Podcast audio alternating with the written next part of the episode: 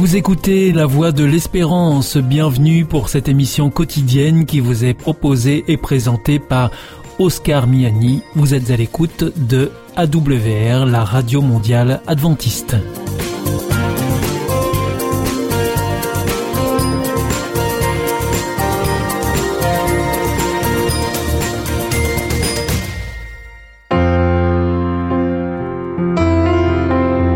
Rencontre autour de la parole.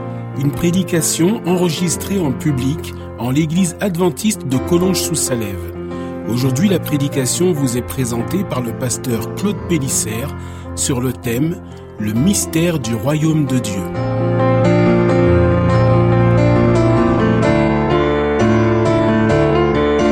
Merci Noémie pour euh, cette longue lecture qui est tirée de l'évangile de Matthieu au chapitre 13. Et en fait, dans, dans ce chapitre, il y a euh, un ensemble de paraboles. Il y en a sept et j'ai envie de dire même une huitième qui est, qui est cachée là et que l'on va peut-être aborder tout à l'heure. Le thème de ce passage, c'est euh, entendre ou comprendre, et au fond, c'est comprendre ou entendre ce qui fait de nous des disciples, en fait. Et on va voir que c'est à la fois source, j'ai envie de dire, de, de distinction, parce qu'il y a ceux qui vont entendre et ceux qui vont pas entendre, et entendre, ceux qui vont comprendre et ceux qui ne vont pas comprendre et que le baptême est quelque part euh, officiellement le signe, voilà, que l'on est rentré dans quelque chose, que l'on a compris, que l'on a entendu quelque chose. Et le thème de cette prédication, le titre que j'ai voulu lui donner, c'est le mystère du royaume de Dieu. Alors, un mot qui revient beaucoup dans, ce passage, c'est ce mot parabole. Et dans ce texte, la parabole est présentée un petit peu comme une espèce de filtre qui va, euh, comment dire, qui va faire permettre une distinction. Il va y avoir deux types de personnes, ceux qui vont comprendre et ceux qui ne vont pas comprendre. Et pour expliquer cela, Jésus va se servir de la prophétie d'Ésaïe, et vous l'avez au verset 14 et 15, il va dire, et pour eux s'accomplit cette prophétie d'Ésaïe, vous entendrez de vos oreilles et vous ne comprendrez point, vous regarderez de vos yeux et vous ne verrez point. Donc là, on a ceux qui réalisent la prophétie d'Ésaïe, et malheureusement, ceux qui la réalisent, eh bien, c'est ceux qui ne voient pas, ce sont ceux qui n'entendent pas, et il va dire un peu plus loin, en fait, c'est parce que, verset 15, le cœur de ce peuple est devenu insensible. Et il va rajouter, eh bien, c'est pour cela qu'ils ne comprennent pas. Et c'est intéressant de voir que la parole, la parabole, va être révélateur en fait du cœur. Et puis à côté, il va y avoir un petit peu plus loin ce que dit le texte, c'est-à-dire qu'il y a ceux qui, le verset 16 dit, heureux sont vos yeux parce qu'ils voient, heureux parce que vos, vos oreilles entendent, et il va dire, beaucoup de justes ont désiré. Et la distinction entre les deux groupes, c'est qu'il y en a un qui désire entendre, et l'autre, en fait, parce que le cœur est devenu insensible, il n'a pas ce désir d'entendre. Et parce qu'il a le cœur ouvert, parce qu'il y a ce désir, alors on va comprendre, on va accueillir, on va entendre, comme dit le texte. Et la distinction permet de savoir où on se situe. Et ça va nous permettre peut-être à nous aussi de nous situer dans cette histoire. Alors j'ai envie de dire, eh bien, euh, comment fait-on partie de ces justes?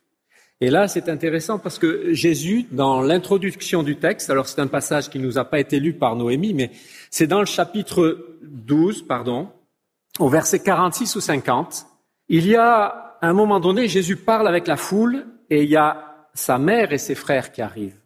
Et là, Jésus explique qu'on ne peut pas être de sa famille d'une manière naturelle, génétique, pas par le sang.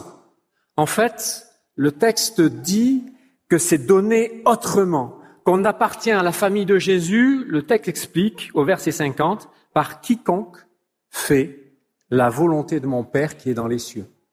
Comment est-ce que je peux faire partie des justes? Pas parce que mes parents le sont, pas parce que mes frères ou mes sœurs le sont, ou parce que quelqu'un dans ma famille l'est, mais parce qu'à un moment donné, je vais faire la volonté du Père. Et cette phrase, nous, en tant qu'adventistes, des fois, elle est un peu piégeante parce que nous, on entend directement faire la volonté, c'est les dix commandements. Cette phrase, vous la retrouvez à la fin du sermon sur la montagne, dans Matthieu, au chapitre 7 et au verset 21. Et quand Jésus dit cela, c'est parce qu'il englobe tout ce qu'il a dit dans les chapitres 6, 7, et, et il est en train de dire, en fait, qu'est-ce que c'est que faire la volonté de mon Père? C'est quand quelqu'un te maudit, c'est que tu le bénisses. Quand tu es fâché avec quelqu'un, tu vas pardonner. Quand il y a quelqu'un en face de toi, tu vas pas le traiter d'imbécile. Oui, le tuer, le pas le tuer, ça c'est facile, parce qu'on n'a pas les moyens et la loi nous en protège. Mais combien de fois on dit les gens que ce sont des imbéciles, des moins que rien, qu'ils comprennent rien, que ces gens-là? Jésus dit, mais quand tu fais ça, c'est pas la volonté de mon Père. La volonté de mon Père, c'est de faire du bien aux bons, mais aussi aux méchants. Le Dieu de la Bible est un Dieu qui est égal pour les bons et pour les méchants. Il fait donner son soleil et sa pluie pour les deux. Alors si tu veux faire la volonté du Père qui est dans les cieux, sois comme lui. Sois bon avec les bons et avec ceux que tu trouves méchants. C'est une invitation à être comme notre Père est. Si on veut être de la famille de Jésus, eh bien, il faut vivre comme le Père céleste vit. Et donc ça, c'est, c'est vouloir ressembler au Père. C'est la première manière de rentrer dans la famille de Dieu. Maintenant, il y en a une deuxième. Et là, autant on était dans l'introduction, dans le chapitre 12, fin du chapitre 12. Autant là, on va à la fin du chapitre 13. Et à la fin du chapitre 13, dans les versets 54 à 58, là, vous avez Jésus qui, lui, dit le texte, il va où? Il va à Nazareth. Et le texte dit, lorsqu'il a achevé les paraboles, il se rend dans sa patrie, il enseigne dans la synagogue. Là où il a vécu, où il a passé son enfance, et les hommes autour sont étonnés c'est pas le fils de Marie, c'est pas le fils du charpentier, c'est pas celui qu'on voyait tous les jours. Et là, c'est intéressant. Il y a des personnes qui pensent que parce qu'ils font partie de la même ethnie, du même village, parce qu'ils connaissent euh, la famille, ils pensent que c'est suffisant pour connaître Dieu. Et Jésus dit non, non. C'est pas comme ça. C'est pas parce qu'il y a quelqu'un qui est ton voisin, qui connaît Dieu et qui peut prier pour toi que c'est suffisant pour que tu sois de la famille. Qu'est-ce qu'il faut pour être de la famille? Jésus va dire au verset 58, il est dit, euh, il ne fit pas beaucoup de miracles dans ce lieu à cause de leur incrédulité. Et Jésus dit, la deuxième raison qui me fait, qui fait rentrer dans la famille, c'est la foi en moi, la confiance en moi. Ce n'est pas une connaissance intellectuelle, j'ai envie de dire, une connaissance physique, mais c'est une vraie connaissance spirituelle.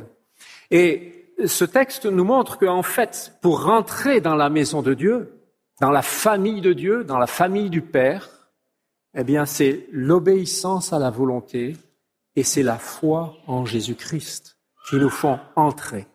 Et c'est vrai que, puisque aujourd'hui il y a, y a, un baptême, c'est parce que bien Michael a quelque part ce chemin-là de rencontrer un Père céleste et vouloir le suivre par la foi. Alors ça, c'est comment faire partie des, j'ai envie de dire, des, justes, de ceux qu'on appelle euh, dans ce texte les disciples, même si euh, c'est peut-être pas si défini que cela. Et la question c'est comment je peux passer de quelqu'un qui ne comprend pas à quelqu'un qui comprend? Comment est-ce que je peux basculer de l'un à l'autre? Mais la question c'est, pour tous ceux qui n'ont pas fait le pas, comment est-ce que l'on passe de l'un à l'autre? Qu'est-ce qui nous permet? Et le texte va nous dire qu'il y a des étapes, qu'il va y avoir un chemin. Et ce chemin, eh bien, il va se passer par différentes étapes. La première étape, c'est au chapitre 13 et au verset 10.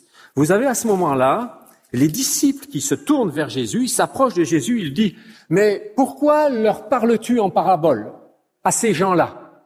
C'est-à-dire qu'en fait, ils, se sentent pas très concernés par ce que raconte Jésus. Tu parles à ces gens-là. Euh, il parle peut-être aussi un peu pour vous quand même. Pourquoi tu parles à ces gens-là? Au départ, ces disciples ne se sentent pas concernés. Et c'est la première étape souvent pour certaines personnes. Jésus parle, on entend, etc., mais on ne se sent pas vraiment concerné. Et puis la deuxième étape, c'est au verset 36, où là, les disciples s'approchent de Jésus une nouvelle fois Et là, ils disent quelque chose d'un petit peu différent. Ses disciples s'approchèrent et lui dirent, explique-nous la parabole. Ah, on veut comprendre. Et la bascule, elle se fait là. Ça ne me concerne pas, j'ai envie de comprendre. Mais le texte ne s'arrête pas là. Une fois que cette soif est manifestée, un peu plus loin, au verset 51, Jésus va leur dire, Avez-vous compris toutes ces choses, c'est-à-dire toutes les paraboles que je viens de raconter? Et les disciples disent à ce moment-là, oui. C'est le verset 51. Oui, répondirent-ils. Donc en fait, on passe de quelque chose qui nous intéresse pas à quelque chose qui nous interpelle, que l'on comprend. Et quand on l'a compris, c'est là où Jésus rajoute la huitième parabole de ce texte. C'est le verset 52. Il est surprenant, ce verset 52. Il leur dit, je vous dis dans la version second, il leur dit, c'est pourquoi tout scribe instruit de ce qui regarde le royaume des cieux est semblable à un maître de maison qui tire de son trésor des choses nouvelles. Et là, vous voyez, vous retrouvez des mots, un Jésus qui part en parabole, un Jésus qui parle du royaume des cieux, et qui utilise la même formule qui est semblable à. Mais le sujet là, ce n'est plus le royaume des cieux. C'est qui? Le texte dit tout spécialiste des Écritures. Donc ça c'est le scribe. Tout spécialiste des Écritures qui devient disciple. L'original dit ça, qui devient disciple du royaume des cieux est semblable. Et d'ailleurs, dans nos Bibles, on traduit par royaume, mais si vous avez bien écouté la lecture de, Noémie, c'est règne. Et on peut traduire au lieu de royaume par règne. Alors je relis la phrase. Tout spécialiste des Écritures qui devient disciple du règne des cieux est semblable à un bon maître qui tire de son trésor. Pourquoi ça m'interpelle? Parce qu'il parle d'un spécialiste. Et mes amis, pour beaucoup d'entre nous qui sommes ici, nous sommes peut-être des spécialistes de la loi. Nous connaissons la parole de Dieu depuis longtemps peut-être. Mais vous voyez, vous avez les disciples qui viennent de dire oui, on a tout compris. Ok, vous avez tout compris, vous êtes donc des spécialistes, vous savez tout. Est-ce que tu es devenu disciple? Deviens disciple du règne. Je ne sais pas si vous avez imaginé, nous on dit toujours on devient disciple de Jésus-Christ. Là, le texte, disciple devient disciple du règne de Dieu.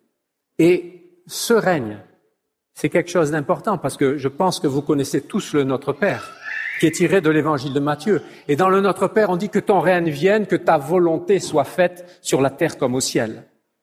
Il y a deux choses qui me frappent. C'est que, un, c'est un présent, que ton règne vienne, ou un futur proche, si vous voulez. C'est quelque chose qui doit arriver là. Et donc, on n'est pas dans un futur, parce que quand on parle du royaume de Dieu, c'est le futur, c'est plus tard. Tu deviens disciple du règne maintenant, ici. Et c'est là que les choses changent. Et puis, ce royaume, ce règne, quand on dit que ton règne vienne, que ta volonté soit faite sur la terre comme au ciel, ça veut dire quoi? Ça veut dire qu'il doit venir maintenant, mais dans mon cœur. Donc le texte est en train de dire aux disciples, maintenant que vous savez tout, ça doit perforer votre cœur pour que le règne de Dieu, le royaume des cieux, vienne maintenant dans ton cœur et pour que tu en sois le témoin, pour que ta vie témoigne de cela. Et c'est vrai que ça pose euh, des questions. C'est qu'on n'est plus simplement sur un savoir, mais on est vraiment sur un cœur. Et je trouve ça toujours très fort que le Seigneur n'a pas envie qu'on sache forcément des tonnes de choses, mais ce qu'il a vraiment envie, c'est que notre cœur soit ouvert, qu'il accueille, qu'il le reçoive, qu'il aime.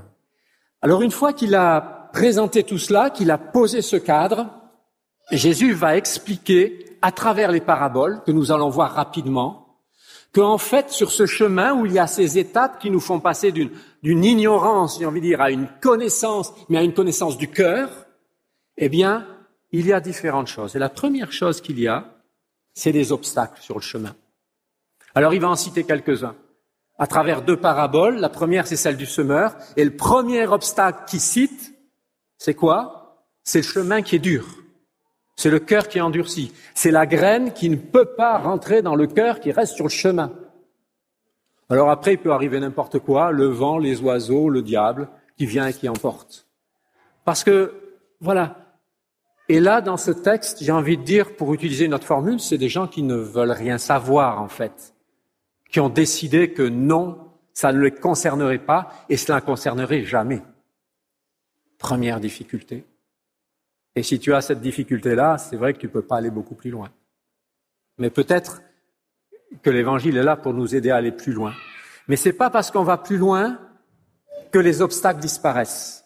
Jésus va citer deux autres types d'obstacles. Le premier, c'est les difficultés, c'est les oppositions à cause de la foi, les difficultés qu'on rencontre dans la vie et qui, à un moment donné, nous oppressent, nous écrasent et font que eh bien, oui, on a été ému, mais on ne va pas beaucoup plus loin. Et le troisième élément qui est intéressant, c'est que à un moment donné, oui, on connaît, mais il y a tellement de choses autour de nous, tellement de soucis de quotidien. Il y a euh, pour les jeunes, il y a peut-être aller à l'école, il y a le travail, il y a la famille. Bon, un jour, maintenant, on nous rajoute le Covid. Et puis, il y a aussi euh, parfois le, désir de richesse. Je suis frappé de voir que pour beaucoup de personnes, c'est important de gagner peut-être un petit peu plus. Oui, c'est important, mais attention, dit le texte, ça peut devenir un frein. Toutes ces choses-là peuvent faire que mon cheminement qui m'avène vers une connaissance du cœur soit bloqué. Et dans la parabole de livret, il va rajouter quelque chose. C'est l'ennemi qui sème une graine qu'on appelle la zizanie. Et cette zizanie, livrée, c'est quoi? C'est le fait qu'on n'arrive plus à s'entendre. Autant les premiers, c'était personnel, autant celui-là est présenté dans le champ du Seigneur. Et dans le champ du Seigneur, des incompréhensions, des difficultés, des désaccords, des brouilles.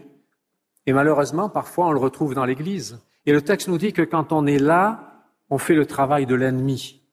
Et en fait, je suis frappé de voir que parfois dans l'Église, il y a des personnes qui ont envie de purifier l'Église.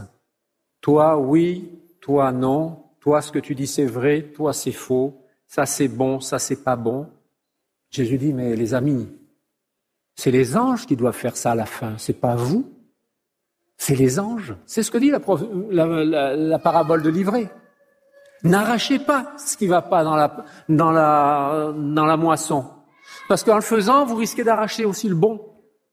Et ce texte est là pour nous dire que nous n'avons pas à être des semeurs de zizanie, parce que la zizanie, c'est un vrai blocage. C'est quelque chose qui peut marquer les gens tellement profondément qu'ils se disent, mais si c'est ça l'évangile, qu'est-ce que je fais là? J'ai envie d'autre chose. Et je pense que ce texte nous interpelle justement sur ce genre de questions. Alors s'il y a des obstacles, le Seigneur nous dit qu'il y a aussi des certitudes dans ces paraboles. Alors, la première, celle du semeur, c'est que il va y avoir de la productivité, il va y avoir du fruit. C'est vrai, il nous dit les obstacles, mais si vous êtes semeur, vous passez pas votre temps à jeter la semence dans les endroits pierreux ou sur les chemins. Le maximum que vous jetez, c'est sur une terre favorable, et pour Jésus, cette terre favorable va porter du fruit. Donc la première certitude, c'est que cet évangile qui est semé va porter du fruit et une productivité forte jusqu'à 100 grains, 1%. Imaginez si vous jouez à la bourse, vous mettez 10 euros, vous en retirez 1000. C'est ça que le Seigneur dit. Une graine, 100. 10, 1000. Et il commence par ce chiffre. D'habitude, on commence par les petits chiffres. Lui, il commence par le grand chiffre pour nous choquer, nous dire, voilà ce que donne l'évangile. Voilà ce que donne la prédication de l'évangile. Alors des fois, on a le sentiment de ne pas le voir, mais c'est ce que dit Jésus, et sa parole est juste et vraie. Dans la parabole de l'ivraie, elle se conclut par les anges qui séparent l'ivraie du bon grain, et le bon grain, eh bien, la récolte est faite. Et ça, c'est une assurance aussi. C'est pas notre rôle, mais nous pouvons avoir l'assurance que la moisson va arriver. Et ça aussi, c'est une sécurité nous savons que le Seigneur va venir nous chercher et qui va nous aider. On y reviendra tout à l'heure. Et dans la même ligne d'idée, vous avez les pêcheurs qui ramassent avec les filets plein de poissons et après, à un moment donné, il y a un tri. Le texte nous dit quand même que effectivement les paraboles sont révélatrices de ce qu'il y a dans le cœur ou, ou pas, mais que à un moment donné, à la fin, oui, il y a un jugement. Il y a quelque chose qui fait que ça éclate à la lumière, que ce soit dans l'Église ou à l'extérieur de l'Église. Et puis, la parabole qui me touche le plus, que j'aime le plus, c'est celle du grain de moutarde. Parce que quand on est dans les versets 31 et 32, j'aime beaucoup cette idée. Il dit, il leur proposa une autre parabole et leur dit, le royaume des cieux est semblable à un grain de sénévé. Verset 32, il dit, c'est la plus petite de toutes les semences. Et on nous dit, ça finit en arbre. J'aime beaucoup cette image parce que c'est en train de dire que le royaume des cieux a de la puissance, c'est fort, et que rien ne peut s'opposer à cette graine qui germe, elle donnera un arbre. Et moi, ça me touche parce que parfois, dans mes difficultés spirituelles, j'ai l'impression que j'ai aucune force, que je suis faible, que je suis fragile. Et le texte dit non, non. Dieu a mis en toi une graine qui va pousser et dans lequel rien ne pourra s'opposer même tes, côtés les plus mauvais. Il est là pour les faire exploser. Alors si ça, c'est les certitudes, eh bien, il va y avoir euh, des preuves aussi dans nos vies.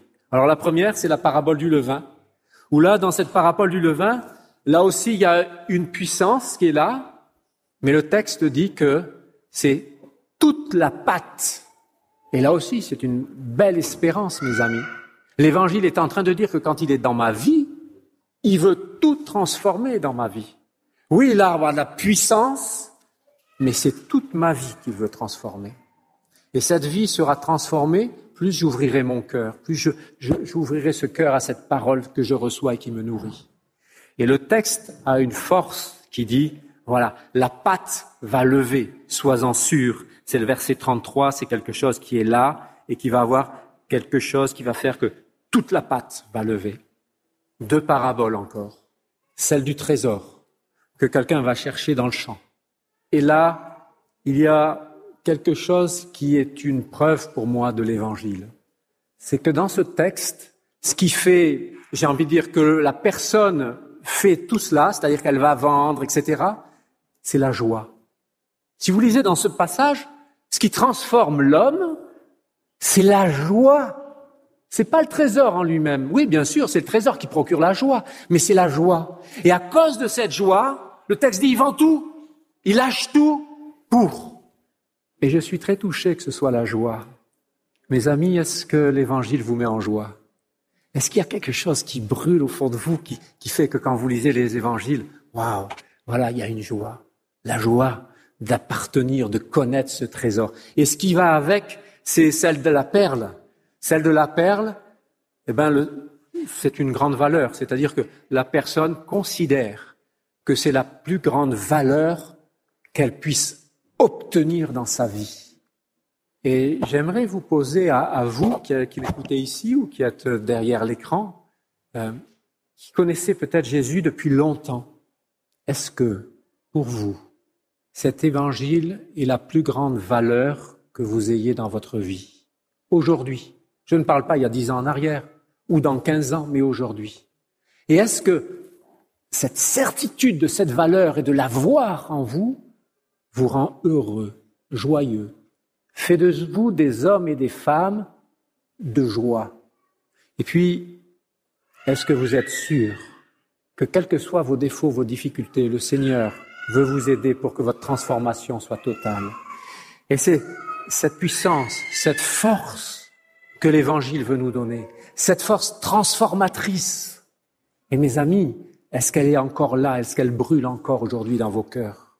Parce que euh, sinon, euh, il faut peut-être revenir au début, se reposer la question de est-ce que mon cœur est toujours ouvert? Ou est-ce qu'il y a des choses, des événements, des circonstances, des situations qui ont fait que ben, je me suis enfoncé dans certaines choses je me sens tellement écrasé par tout un tas de choses, où j'ai tellement d'autres désirs que j'ai perdu de vue le cap, la situation, les choses importantes.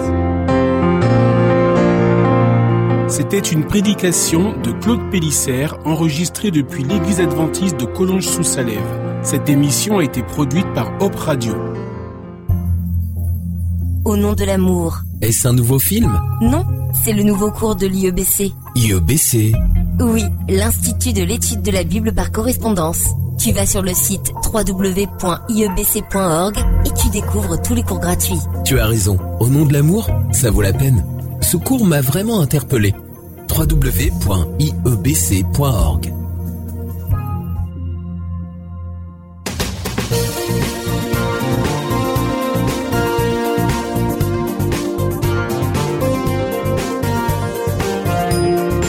Notre émission est maintenant terminée. C'était la Radio Mondiale Adventiste, la voix de l'espérance. Je vous souhaite une très bonne continuation. Que Dieu vous bénisse. À demain.